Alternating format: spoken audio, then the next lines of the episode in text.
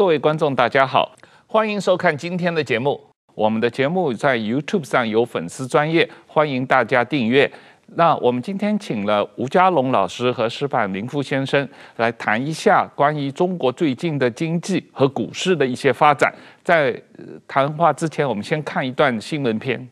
由九十八个在美国上市的中国股票组成的 NASDAQ 金龙中国指数，今年二月份才刚刚创下历史新高。紧接着，却在不到半年的时间里，又写下两千零八年金融海啸以来的最大跌幅。从二月到七月，这九十八只股票价值损失大约在七千七百亿美元左右。Should U.S. investors be worried? The answer is, I think,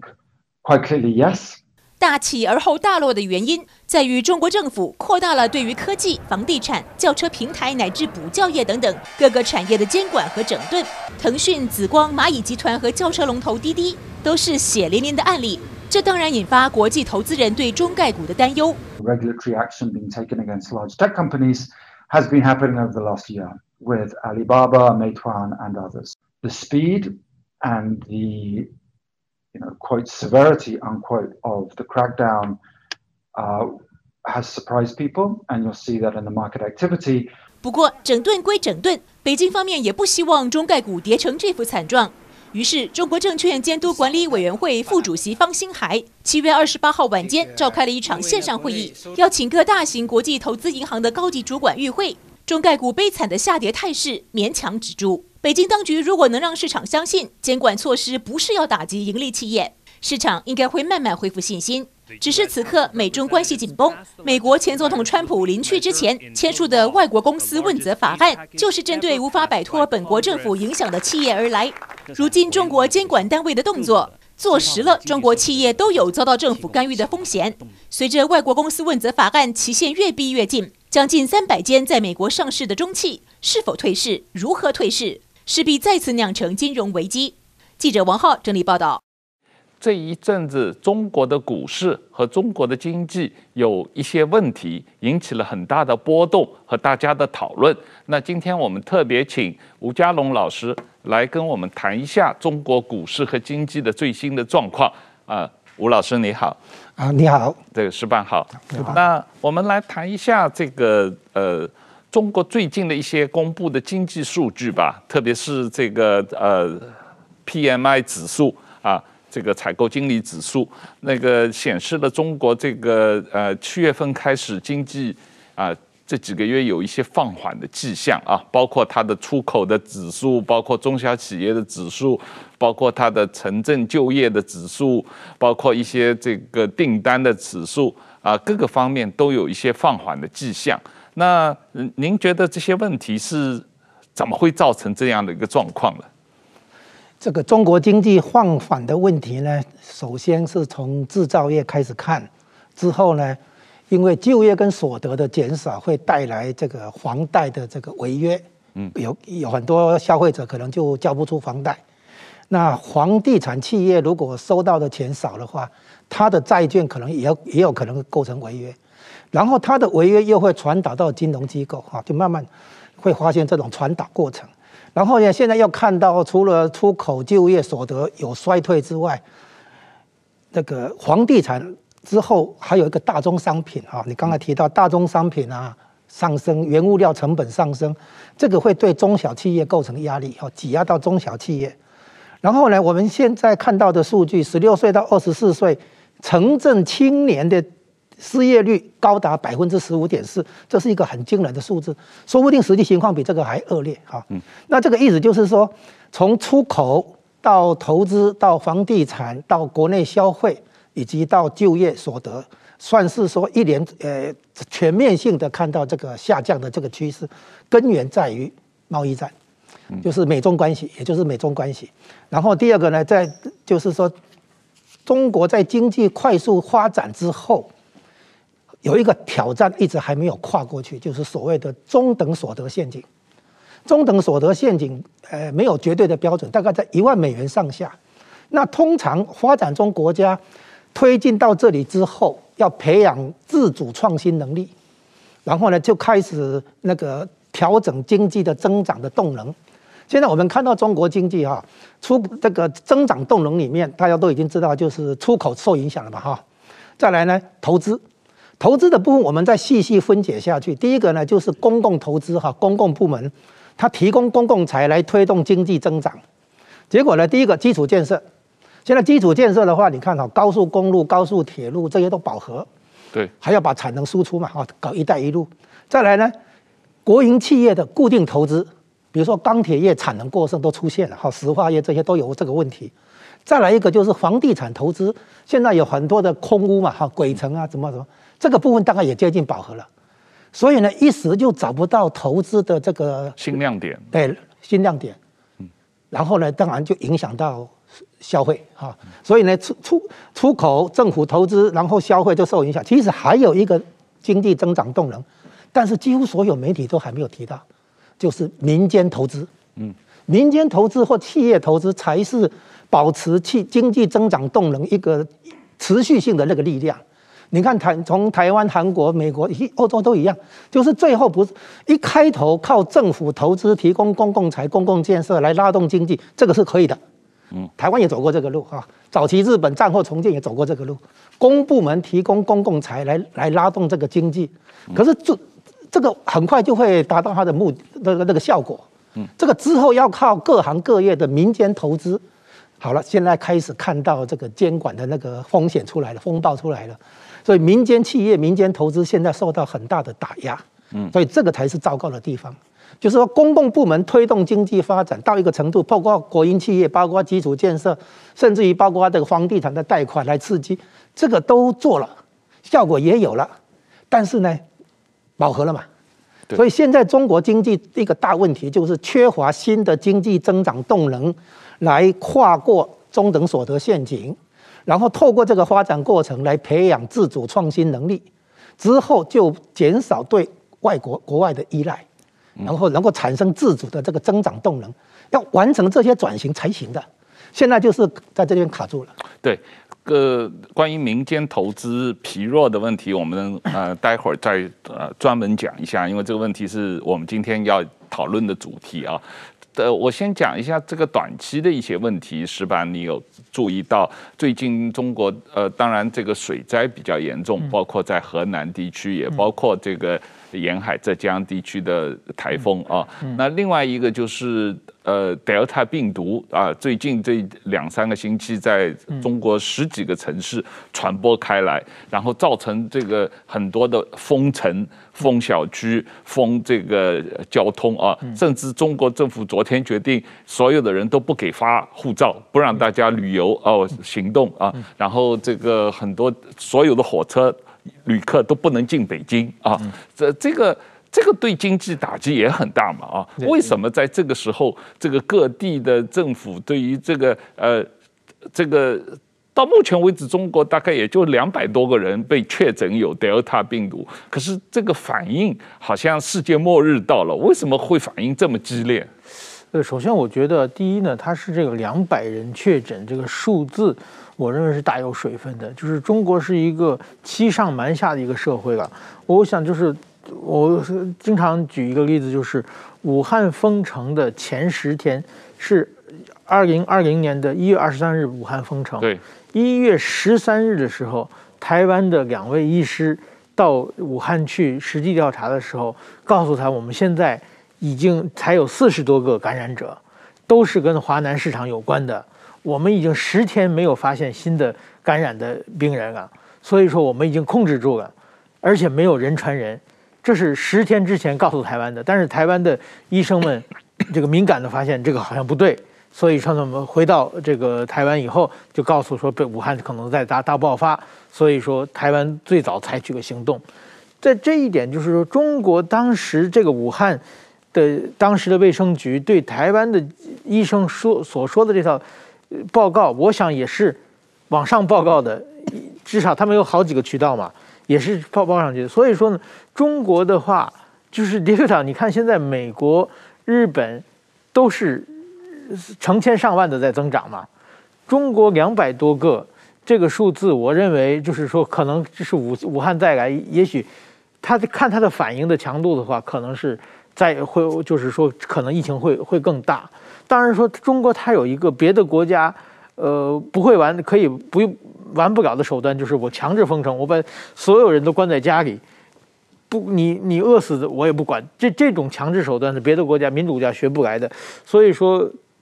今后怎么发展，我们还是要观察。但是我觉得呢，中国的经济往下低迷的话，这个是呢，我因为我认为它是一个早晚。应该到的，就是其实两千二零一八年的时候，川普发动对中国的贸易战，那个时候中国经济已经招架不住了。就是什么刘鹤说说内循环，那个时候中国沿海的，就是长江三角洲和珠江三角洲很多工厂都停产了，没有订单。但是后来呢，就出现了疫情出现嘛，出现疫情的话，全世界的制造业全停摆。停摆以后呢，然后呢，各国欧美日本都在纾困，钱发下来，大家买东西，所以一下子把中国的制造业、中国的这个出口全救活了。所以说，中国是因为这个疫情而延长了，就是本来已经不行了的话，突然间回光返照，经济又好起来，就坚坚定了这这一两年。但是说现在呢，这个疫情是不是能告一段落不好说，但是说靠这种发国难财的方式。来形成的这个经济的话，绝不是一个长久的经济嘛。那么中国的所有的问题其实都没有得到解决。那么今后的话，就是一旦这个疫情被控制住，或者别的国家的制造业开始重新的启动起来之后，那中国的它当年的所有的问题都会再次表面化。那现在中国是一个泛政治化的地地方，马上又开二十大，所以在这种情况，我认为中国的这种经济成长。我就认为是，就就是说，回光返照好了一段时间，长期的话，中国经济还是不会看好的。是是这样。这个吴家龙，我们谈一下你刚才提到的那个问题啊，就是关于民间企业的投资问题啊，这个疲弱，这个问题实际上跟政治有很大的关系啊。那我们看到，从去年十一月初，蚂蚁金服上市被。啊，整个蚂蚁被踩死了啊！这个不让它临门一脚，不让它上市。然后到去年十二月的时候，中央经济工作会议又公开提出要强化反垄断和防止资本无序发展这样一个呃这样一个呃。经济政策的主基调啊，这个反垄断，防止资本无序扩张。然后这过去这半年多以来，这个很多行业啊被这个监管的这个垄断调查和审查。那特别是互联网的这个平台，还有这个最近的这个教育补习领域的变化，这些变化都非常激烈啊，股价都是暴跌啊，这样的一种状况。那。这个呃，实际上这个问题很严重，因为中国互联网是呃少数一开始创立的时候啊，二十年前创立的时候是一个白手起家的这样一个行业啊，但是在这个二十年过程中，这个这个行业发生了一个巨大的变化，这个巨大的变化就是太子党的权贵资本加入进去了，华尔街的这个资本加入进去了啊，很多外资。啊，加入进去了。那但是这个行业的发展是必须也跟国际资本有一个接轨的过程，才能够真正壮大嘛。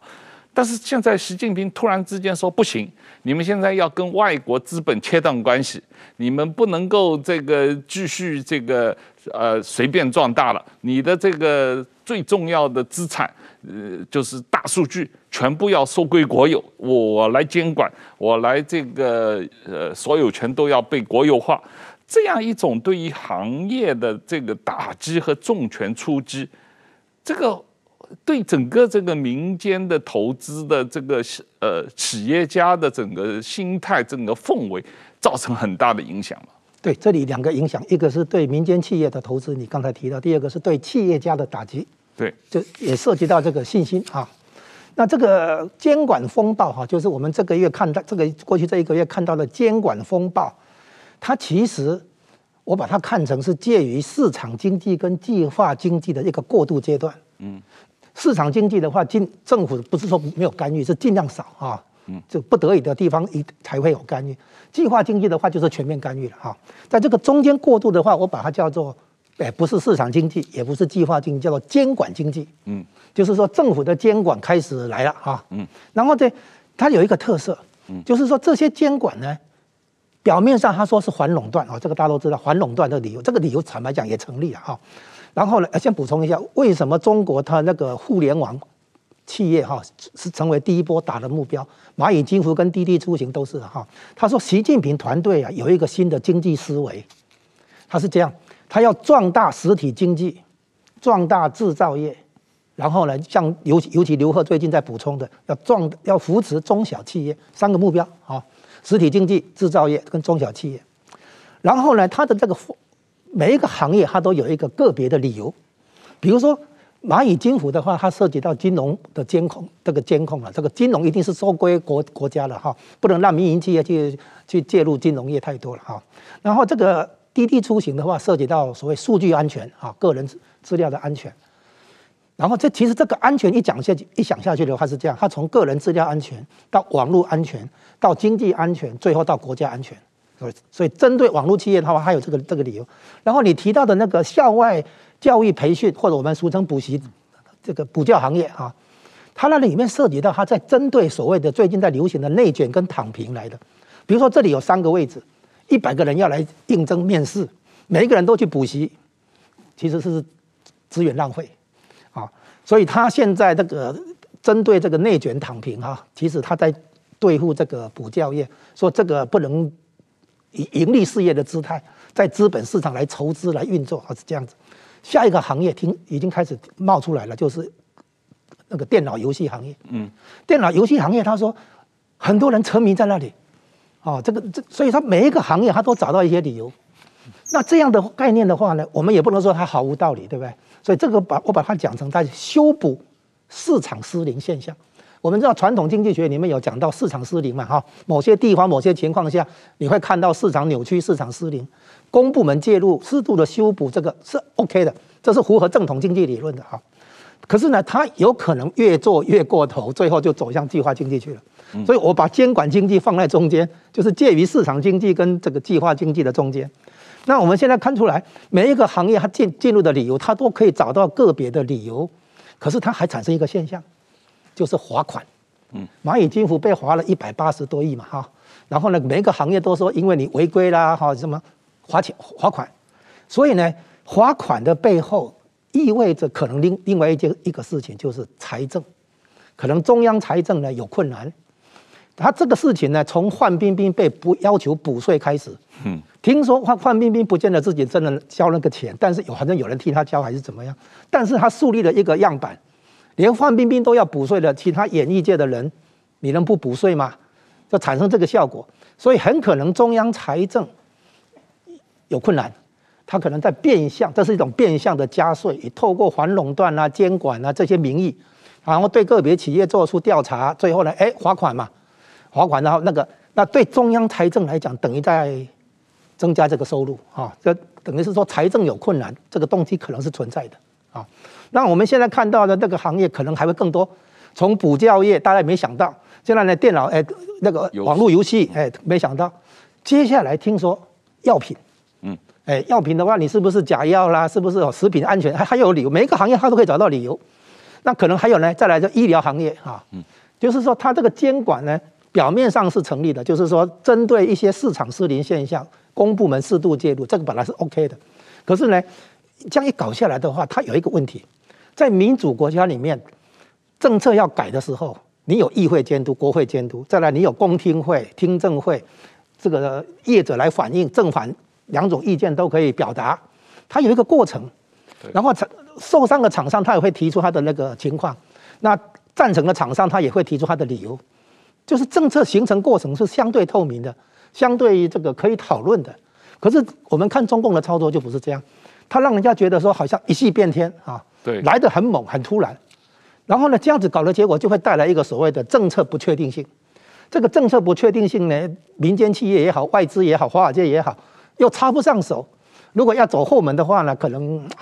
还是有很大的不确定性。所以呢，你现在你刚才还提到一个特点，就是这个所谓互联网平台哈，它因为中国的人口红利，使得很多网络的使用者人数非常庞大。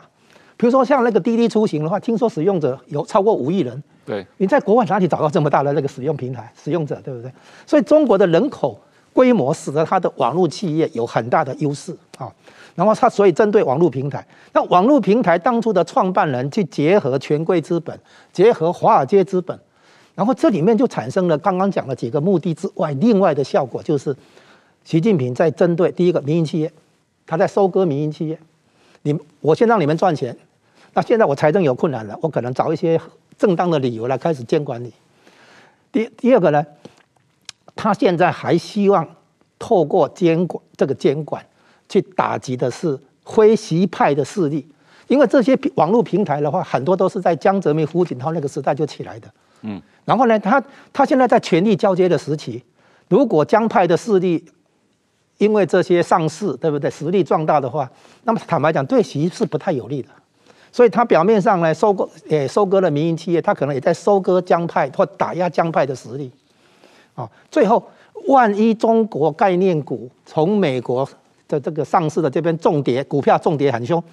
有的五成、六成、七成、九成的都都有。那这些股市的重跌传到香港，香港股市重跌啊，一天一千点这样跌，跌好几天，然后再传到深圳、上海，然后呢变成说，我中国股市要是重重伤，香港股市重伤，你美国股市也重伤，那大家来比承受能力，很可能中国自己的股市要是真的跌的话，他也不怕。反正你也会跌，你美国也会跌啊，所以有可能说到时候中国要是泡沫破掉的话，那么美国那边说不定也泡沫破掉。所以呢，综合这三点来考虑，他收割民营企业背后有财政考虑啊，他那个打击这个敌对势力的派系的这个经济实力啊，可能巩固他的连任。然后呢，他可能必要时对美国构成一个缓打击、缓急，有这种效果。所以你会发现，他这个监管行业的初级。看起来目前虽然来得突然，但是应该不会很快结束。是我们讲，我这样再谈一下中国政府对于这个互联网平台的最近的这个打压啊，那他们里面一个很大的这个。借口或者理由是说牵涉到国家安全，对于大数据的掌控，对于大数据的这个国家安全上面的这个定义发生了改变，所以他们要觉得这些互联网企业啊，任何互联网企业可能超过一百万用户的话啊，那中国政府都要对它进行严格的审查，而且他们。基本上不可以去国外上市啊，然后他们要这个做任何事情，中国政府都要对他们的整个大数据进行管控，这样一种新的政策出来啊。这个习近平对于整个大数据的问题确实是呃看得很重，他认为这个是啊美中竞争的一个战略性的问题，牵涉到国家安全的问题啊。这个问题你怎么看？为什么习近平对于这个大数据的问题这么在意？诶，我们可以反过来看啊，就是中共在美国之间收集很多数据，是最最有趣的例子就是那个 TikTok。对，那 TikTok 里面呢？抖音，哎，抖音对，就是抖音海外版。对，抖音海外版呢，那个一个有很最有趣的例子就是啊，有一次川普要办那个第一场这个造势会，是，结果呢，抖音的使用者上去定位了，嗯，定完了之后呢，相约去定位，定完了之后不去，结果呢，二楼现场还。原本以为会满座的，嗯，结果只两万五千多个座位应该会满，可能还要架设户户户外的，嗯，结果呢，现场只来了六七千人，嗯，上面都是空的，对。后来一查，原来是这么回事，所以呢，呃，不止，比如说，呃，中国的骇客入侵那个万豪酒店啊，收取客户资料，就是中共对美国做了很多数据的这个窃取，嗯，所以他了解数据安全。他要防堵这个可能被美国反过来拿数据的这个问题，所以这个可以了解。他因为他们自己做了很多这个取得别人数据的这个途径嘛，哈。那数据安全是一个成立的，说起来也成立，但是这其实是个技术问题。那个滴滴出行都讲，我伺服器没有放在美国啊，我伺服器放在中国嘛，哈。然后呢，这个有有很多所谓资料窃取的话，那个建防火墙啊或干什么，那是就是说技术上可以处理的问题。你你要上升到国家安全的话，那肯定不是单纯这个行业，呃，互联网行业的问题。我说他打他这个真他打击民营企业，对不对？它有三个特点：第一个是大型企业，第二个网络企业，第三个平台企业。那这个部分应该是先发动，从蚂蚁金服到滴滴出行，所以他引用的理由就是你说的数据安全哈。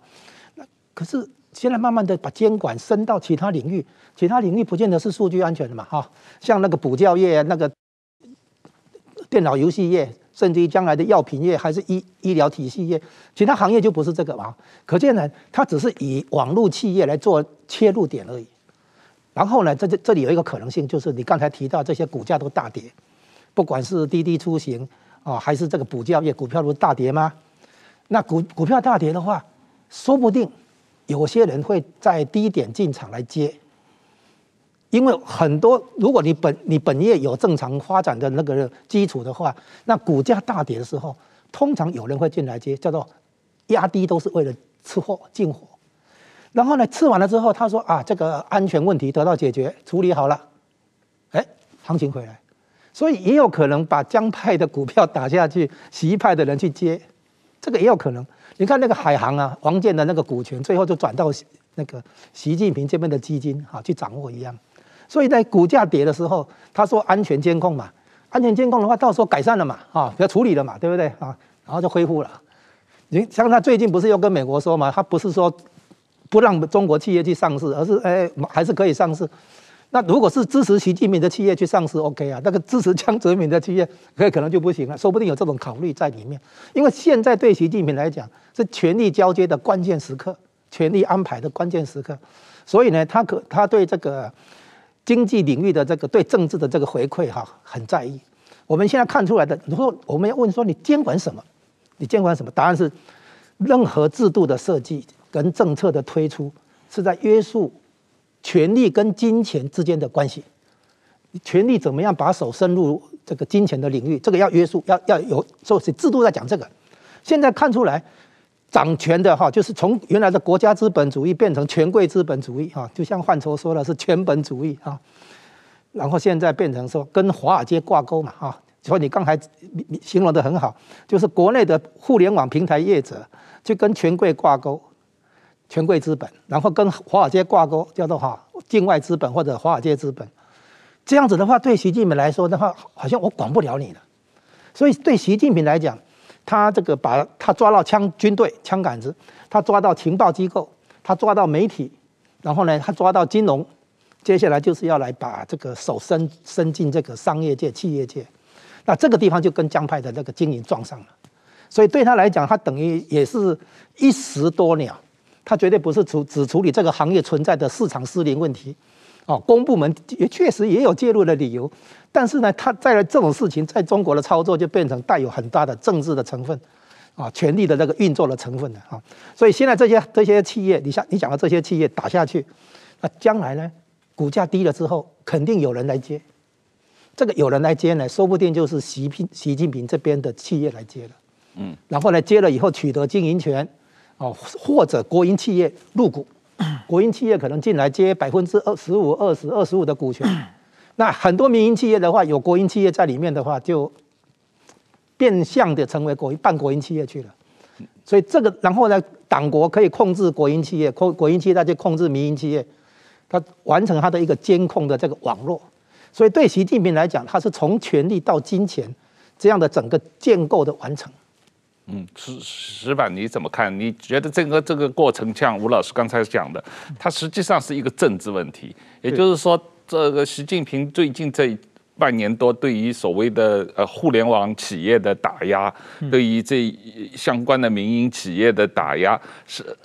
某种意义上是一个跟原有的或者说江派也好，原有的权贵和华尔街资本的一个打击。这些人被。打压出去了以后，又有新的跟习近平友好的权贵或者是国营企业，把他们这个国有化了，或者是这个新的权贵进来了，这样一个呃经济企业的控制权的一个转移到一个新的啊掌控的啊权贵阶层也好，新的这个政治力量也好。这个本质上是一个政治问题，它不是一个经济问题嘛？对，我觉得整个的，就是说，当然是我们可以从很多的角度、很多的侧面分析这个问题。其中一个问题呢，我觉得就是习近平啊，他的控制欲是非常强的。是，他控制欲就是说，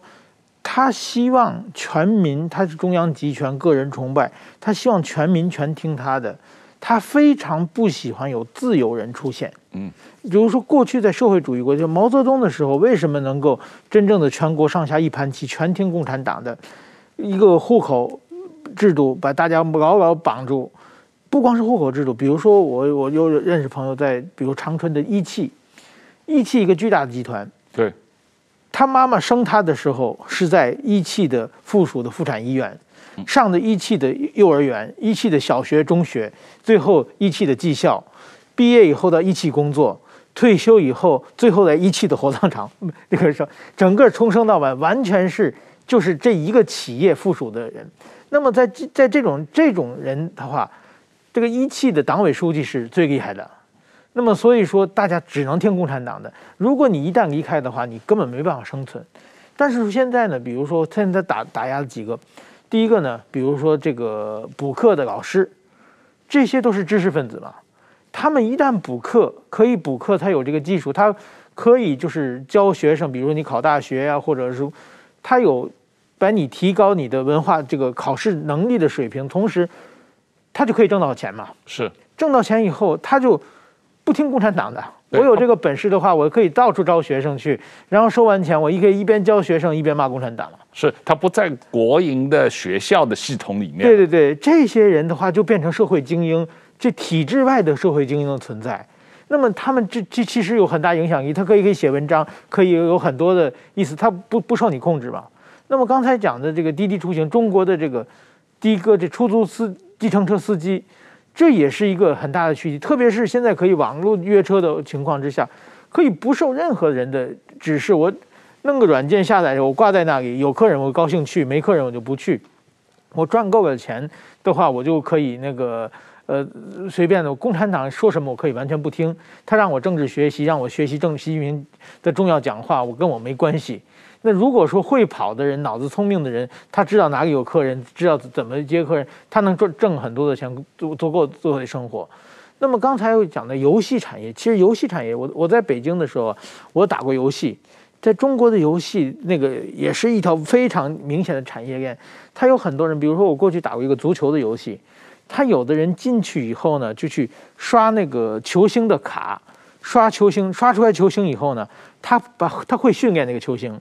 他会在短时间之内花很少的钱，然后就把这个球星打造成一个超级明星，然后他就是一个球星一千人民币、两千人民币，他卖给别的人，别的别的进游戏新手他需要买些游星，他们就在用 QQ 在互相交换交换，就把钱付出去了。那这些人的话，他可以挣挣很很很多很多很多的钱，他也可以完全不听共产党的，在在游戏里边他就完全可以可以生活，而且这种人一定是聪明人，一定是精英嘛。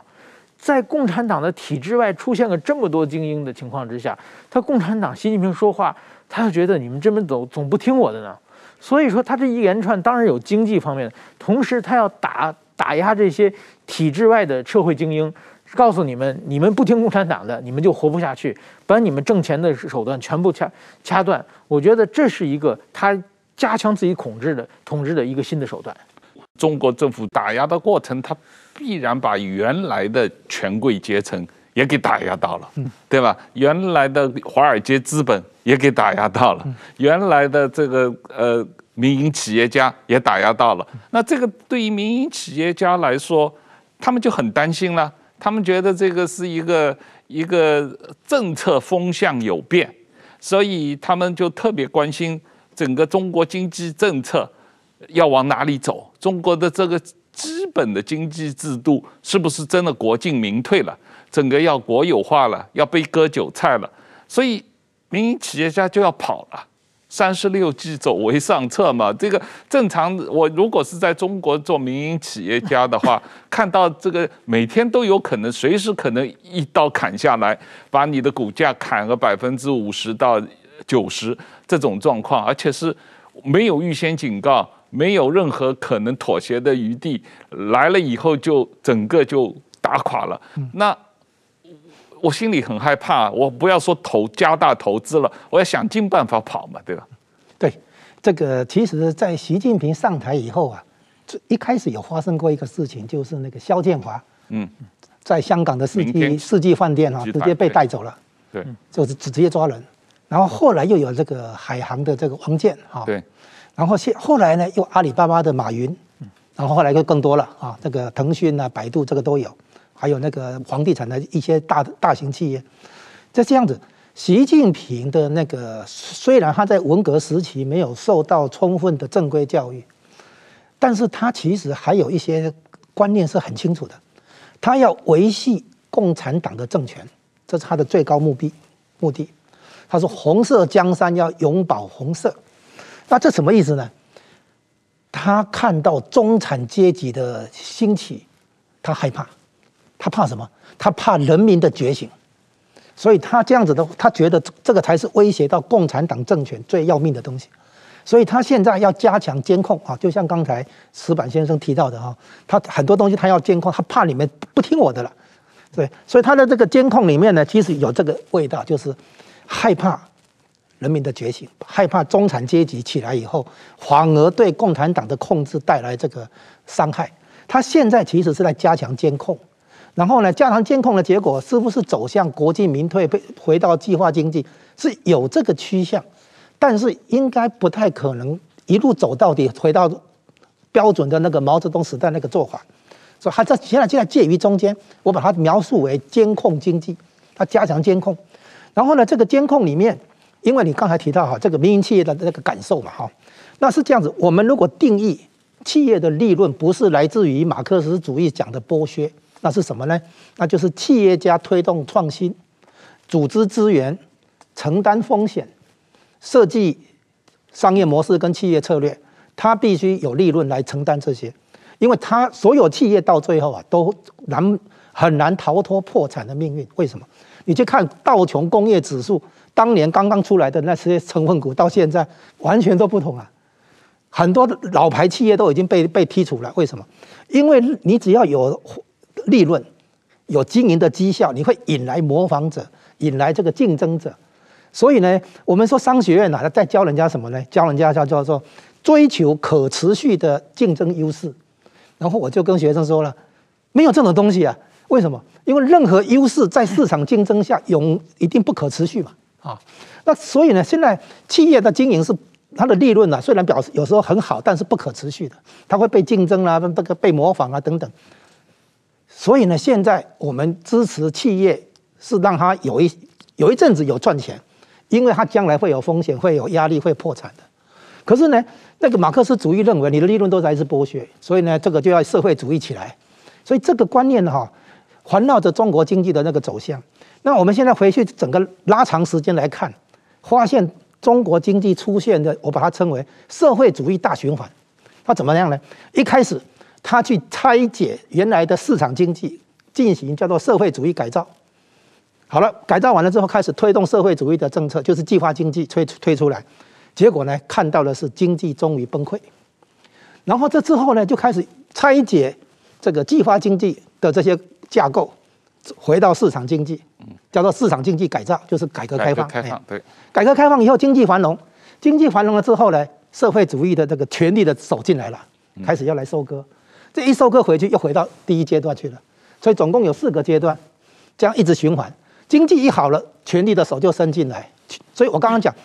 中国经济制度往或者方向最重要的一个地方是处理好权力跟金钱的关系。那所以很多西方国家的民主宪政就是说，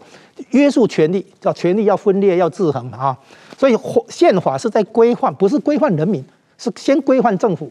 先去规范权力。之后才谈得上，就被要如何保护这个个人嘛，从自由啊、人权这些开始，所以先规范政府的宪法里面都在讲政府的权力怎么分立跟制衡。那我们以为的法律是规范人民的行为，这是不一样的。所以现在中国的经济方向到底要走市场经济还是计划经济，或者说我讲的中间那个地那个混合的状态叫做监管经济，现在是当前都是这个大问题。那权力的手一直想要去控制。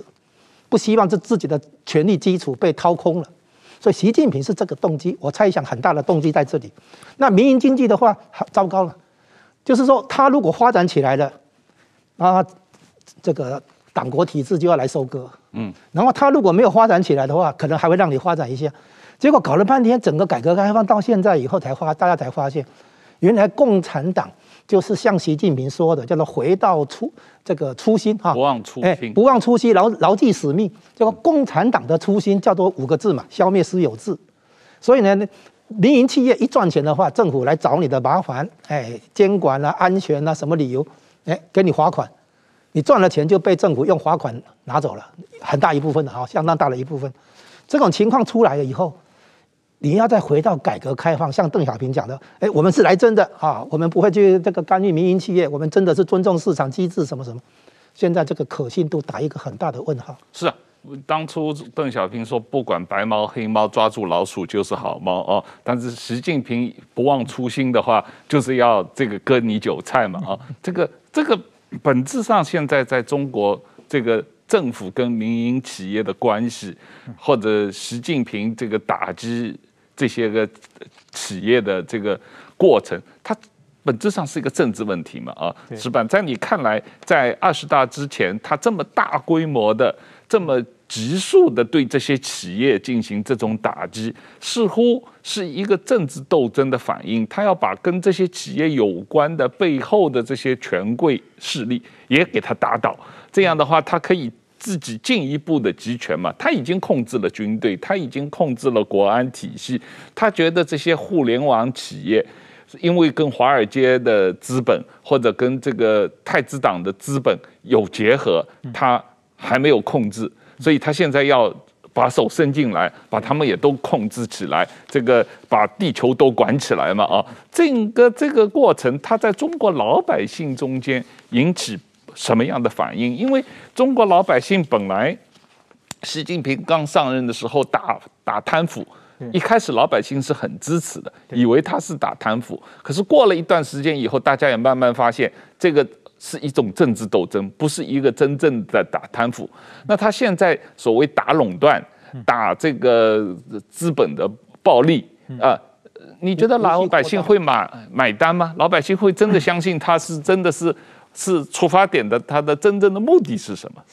嗯，怎么说？我觉得就是，其实中国的矛盾啊，当年邓小平改革开放的时候，当当时很多，比如说杨继绳等很多学者就讲。他说：“这个改革开放应该是两条腿走路，就是一个是政治改革，一个是经济改革嘛。这两条腿往前，人才能前进。但是说呢，中国呢只迈个经济改革这条腿，政治改革没有动。这经济又迈肚子大点，又迈肚子，这个两条腿已经劈得不成样子了。然后呢，或者是你政治跟上去，或者你经济退回来嘛。是，至于否则你人人就分开了嘛。现在呢，习近平很明显，他政治没有跟上去，他要把经济退回来。”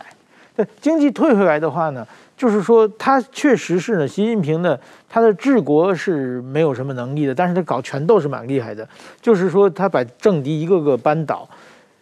这种情况之下呢，表面上看的是蛮成很蛮蛮成功的，但是经济退回来的话，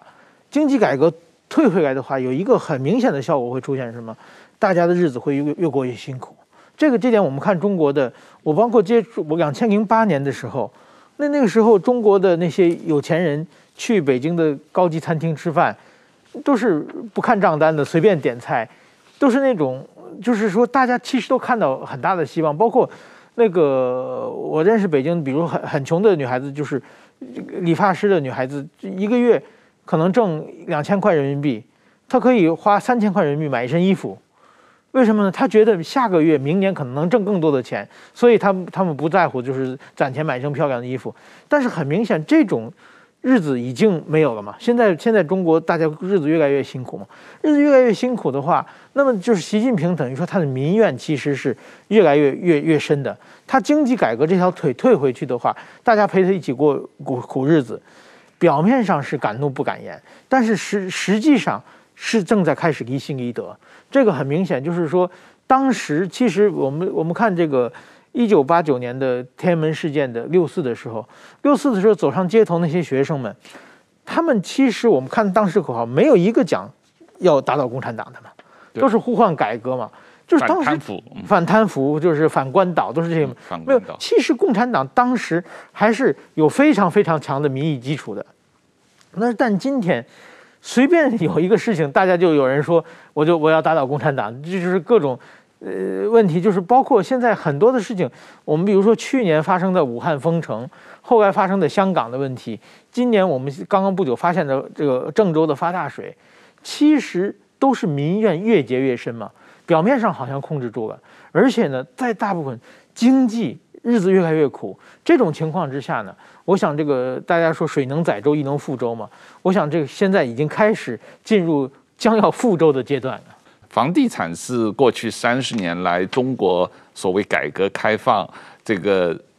一部分人富起来的一个最重要的一个产业啊。那这里面不光是影响到家家户户，也影响到很多的所谓民营企业家，因为中国最早的或者是最大的一批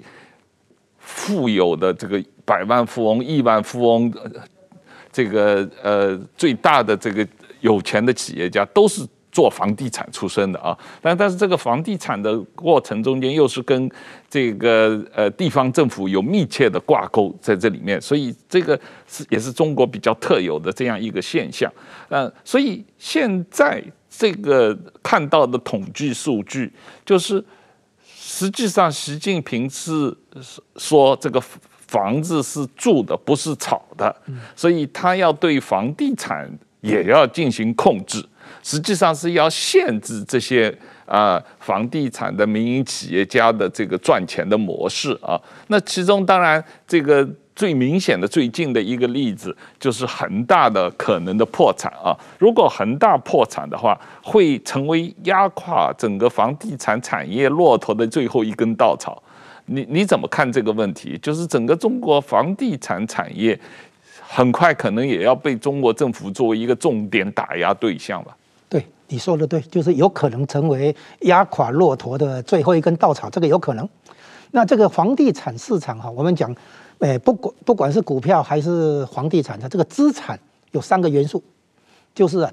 那个景气、资金，然后信心三个东西啊。那这三个东西呢，那实体经济。这个房跟那个资本市场之间的那个传导连接，恰好就是房地产市场算算得进去啊。你景气好，这个房地产会走高；你资金够，哎，房地产有有利哈。你信心好的话，那很多人就敢买，对不对哈？这房地产正好介于实体经济跟金融部门之间一个很好的一个传导路径，没有错。那现在看起来，房地产市场啊，它这个一开始贷款是贷款给房地产企业去。去开发嘛哈，然后再贷款给消费者去买房嘛哈，然后呢，这个一旦就业受影响的话，那么消费者的那个还那个缴房贷的能力就受影响，就会开始出现那个问题，然后就会传到房地产企业。房地产企业哈是典型的耐久财，跟汽车这两个耐久财，就是把短期资金透过银行贷给这个业者来做长期的那个产品的那个生产。汽车跟这个房地产都是耐久财。所以他们是把短期资金转成长期用途。如果出现信心危机，还是被抽银根的话，那很惨的，就是这个原因。那现在中国一直担心房地产泡沫破掉，啊，这个一定要想办法撑住。所以我估计哈，只有在中中央也好，它就是就是金融部门实在没有办法了，撑不住了，才会让它破。所以去年恒大不是有几 有几笔债务违约了嘛？哈，现在的话恒。恒大因为债务太庞大，会压垮它。对，那问题是出在，如果中央可以让银行继续给他贷款的话，就是继续给他撑住的话，他不会破产。嗯，那他会出事，就表示中央没有力气去撑他，或者不想再去撑他，因为他性质上是民营企业。所以呢，如果就说如果中共还有这个力气的话，这些房地产大头理论上不会破产。为什么？因为他要撑房地产这个泡沫。不能让它破掉。对，可是我看到一些数据说，恒大现在有的总的债务量大概一点八兆人民币啊，一点八兆。可是恒恒大集团在香港上市公司的市值大概加起来只有三千亿左右啊。那一个三千多亿、四千亿左右的这个企业集团，它它有四家不同的公司，称。一点八兆、一点九兆的这样一个债务啊，这个在全世界也都是蛮少见的嘛。对，撑撑不住的话，就是说我这个钱投进去是死钱，那当然就不投了。就是说，理论上这么大的这个这么大型的房地产企业，因为它会牵连很多。是啊，所以如理论上有一百五十家银行有借钱给他。对对对，理论上中央应该有这个必要去撑住它。嗯，但是变相的可能把它收归，就是收归国有或半国有，就是说用这个办法来稳住它，因为你不去救它。你可以省下很多这个资金哈，没有错。但是它崩破产之后，就是这个标标准例子就是雷曼兄弟啊。嗯，雷曼兄弟当时联总会有在考虑要不要救。嗯，后来伯南克自己说，因为救了结果要花两千亿美元太庞大就不救。嗯，不救了结果国国会要出来那个纾困的时候开的第一张支票就要七千亿，对不对？你两千亿不花，你去最后花七千亿还是第一笔第一笔钱而已。所以这个这种例子的话，就是说大型企业的话，理论上中央要出来救。不救了，结果后果更严重。嗯，可是现在他这这现在救了，结果他感觉很痛，因为他觉得这个不是不是那个几千亿的问题啊，这个很庞大。他原本是想恒大原本想透过香港股市用股权来筹资啊，就是说能够到香港去上市，某些股某些拆他拆出一部分的那个企业哈，然然后去香港上市，然后中央不准，因为怕那个惹惹出更多的这个算是金融诈骗之类的啊。就是说，他其实想透过香港的资本市场筹资，也想透过债券市场那个融资等等，但是因为这些管道都被封了，所以他才会开始出现违约破产这个这个问题。但是呢，现在这个当局在衡量的应该是说救跟不救之间的估算，救的话要投入很多钱，不救的话可能会有很多的伤害，所以这个是很两难的事情，就跟当年美国处理雷曼兄弟很接近了。就是恒大应该会可能会像这个另一另一只黑天鹅，就像那个雷曼兄弟造成全球金融海啸一样，这个很严重的。但是中国的房地产企业有成千上万了啊，最近中小的房地产企业破产的很多，只不过就是说你为什么这个企业让它破产，那个企业要去救，这个标准在哪里啊？当然很大可能是大到不能倒，但是这个。问题是还有比恒大更大的房地产企业，可能也也有类似的问题，所以呃，整个这个问题呃，撑住房地产，当然对于政治稳定、对于经济稳定，对中国是很关键的。但是另一方面，房地产是一种呃，说老实话，它对于制造业、对于实体经济是有负面影响的一个行业，对，所以。